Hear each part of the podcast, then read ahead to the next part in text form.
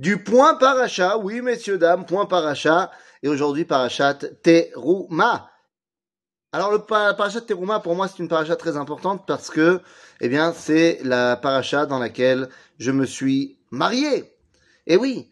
Et donc, c'est un moment très particulier à chaque fois. Et, eh bien, le point paracha euh, que je voudrais évoquer avec vous est directement lié à mon mariage parce que mon anniversaire de mariage sera Shabbat.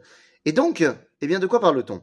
Dans la parashat Teruma, on va commencer à mettre en place la construction du Mishkan. Akadosh Baruch va nous donner l'ordre de construire le tabernacle, vous savez, le temple portatif. Et je ne vais pas m'arrêter sur toute la construction du Mishkan, sur ce que cela représente, mais je voudrais m'arrêter sur un élément, un ustensile qu'il y a dans le Mishkan, qui reviendra évidemment euh, dans le Beit Amikdash. Cet ustensile, c'est Aaron Abrit.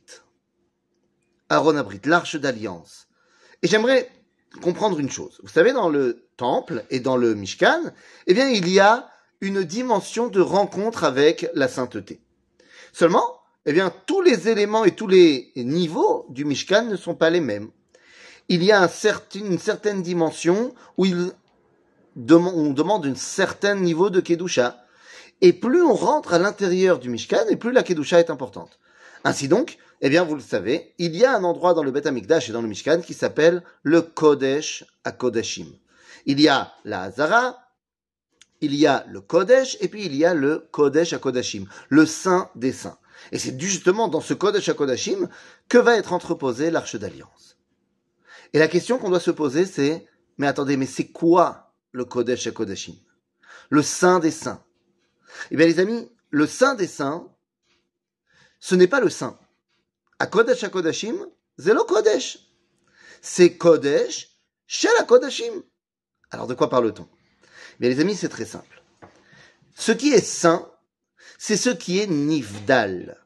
Ce qui est Kodesh, c'est ce qui est extérieur, ce qui est transcendant, ce qui n'est pas en directe relation avec ce monde.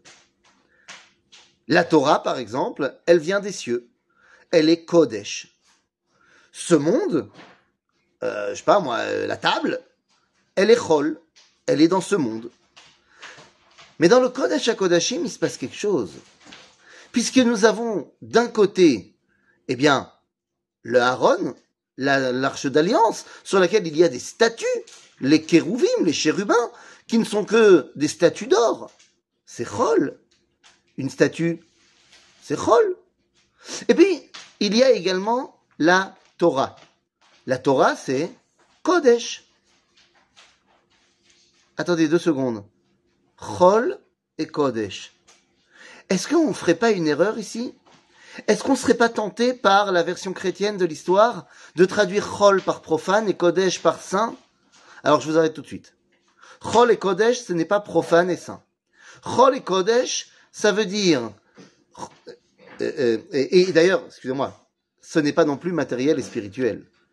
Non, car il peut y avoir des choses matérielles qui sont Chol et qui sont Kodesh. Prenons l'exemple d'une bonne, euh, d'un bon repas, hamburger, frites, coca. Bah, si c'est Stam un mardi et que tu avais envie de te faire un burger, eh bien c'est Chol.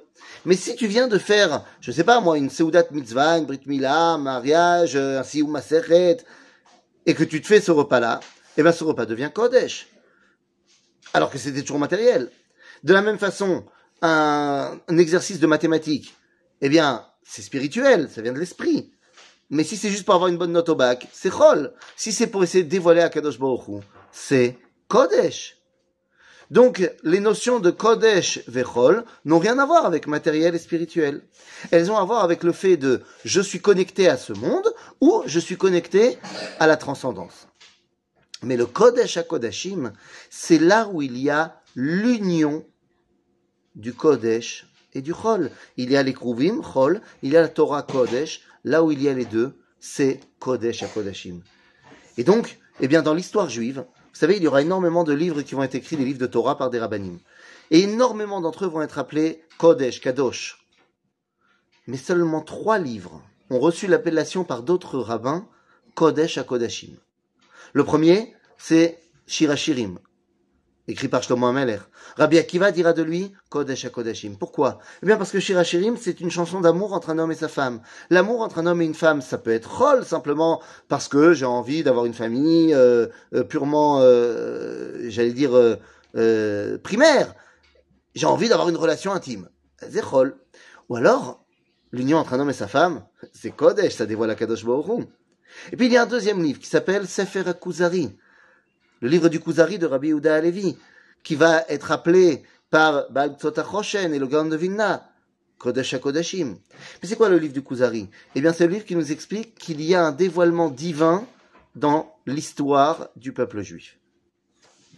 Dévoilement divin, c'est Kodesh. Histoire du peuple juif, c'est Chol. Les deux, Kodesh HaKodeshim. Et le troisième livre, eh bien, il s'agit du Sefer Oroth, du livre Oroth, du Rav Avram Yitzhak Cohen Cook, qui sera appelé par son fils Kodesh HaKodashim. Et si vous me dites, non, mais il y a ici euh, un parti pris, c'est son fils. Non, parce que ce même fils appellera un autre livre de son père Oroth à Kodesh. Alors que Oroth, il l'appelle Kodesh HaKodashim. Et quand on lui demandera pourquoi, il dira tout simplement parce que Oroth à Kodesh, c'est Kodesh, et Oroth, c'est Kodesh à Kodashim. Donc il sait faire la différence.